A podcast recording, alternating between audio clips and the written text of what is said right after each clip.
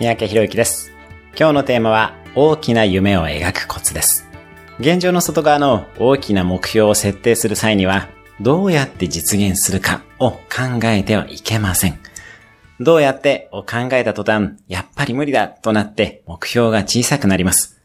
そもそもどうやっての how が分かっていたら、それはとっくに実現しているはずです。大きな夢は how が分からないものなのです。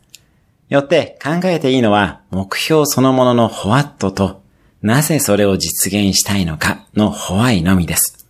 why はあなたの志につながります。なぜそれを実現したいのか。あなたのための理由と周りの人や世の中のための理由を考えてみてください。野望を描きましょう。今日のおすすめアクションです。野望とその理由を今から1分考える。